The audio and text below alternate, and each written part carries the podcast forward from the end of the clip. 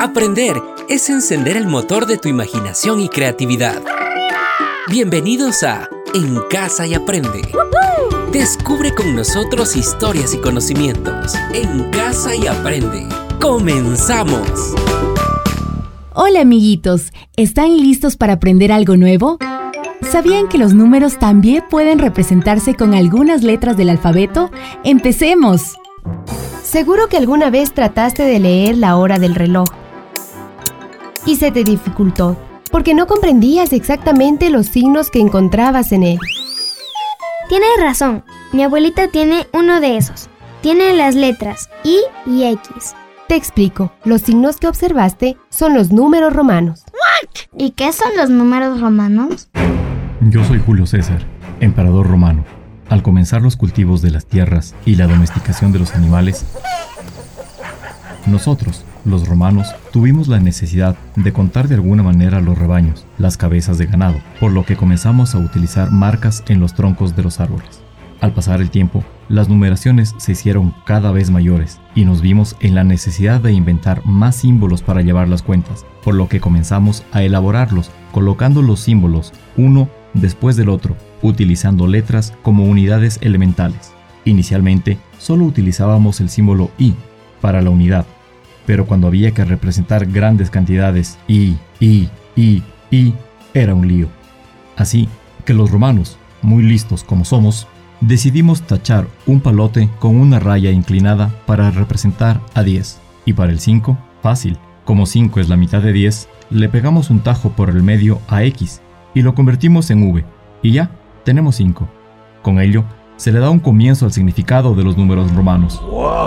Vaya, ¿quién diría que en la actualidad los números romanos serían usados para mantener el orden en la numeración de los capítulos de un libro y contabilizar sus tomos, en la descendencia de los reyes, en el orden que se utiliza en el nombramiento de nuevos papas, en los congresos, eventos deportivos, simposios, se utilizan para indicar el número de la edición en la que se encuentran.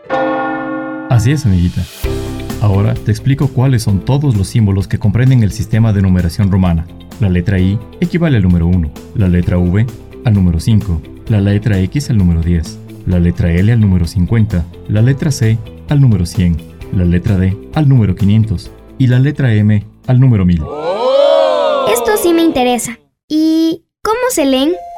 Antes de empezar a leer y a escribir diversos números romanos, es necesario que Julio César nos explique las reglas para tener una lectura correcta.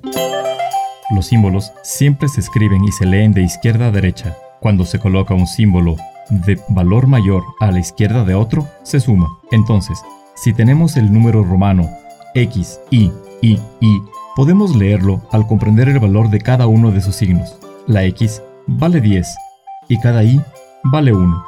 Entonces tendríamos 10 más 1 más 1 más 1. Al sumarlo, nos da como resultado el número 13. ¿Ves que es fácil? Para que entiendas, desarrollemos un ejercicio. Sí, por favor, quiero saber, me gusta el tema. Este es otro número romano. L, V. Ya sabes que el valor mayor a la izquierda de otro se suma. Entonces, si la L vale 50 y la V vale 5, ¿cuál sería la cantidad representada por LV? LV equivale a 55. Esto es correcto. Así es como se obtiene la cantidad de los números romanos. ¿Sabes qué sucede cuando un símbolo de valor menor va a la izquierda de otro? Creo que se debe realizar una resta. Exacto, se realiza una resta.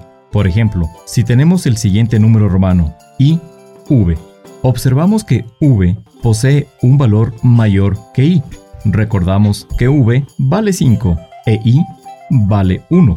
Por lo tanto, desarrollamos una resta. Así tenemos que 5 menos 1 es igual a 4. Ahora tu turno. Pon atención.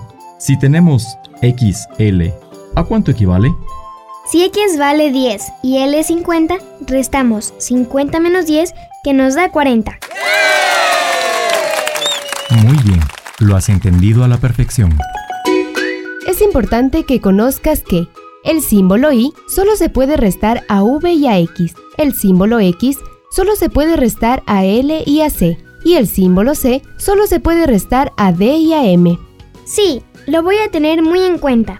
Me gustó mucho aprender sobre números romanos. No dudes en investigar más sobre el sistema de numeración romana. Seguro que te encantarán algunas curiosidades. Espero que les haya encantado el tema de hoy. Nos escuchamos pronto, amiguitos. Este es un aporte de la carrera de comunicación y la radio de la Universidad Técnica Particular de Loja. Educamos para cambiar vidas.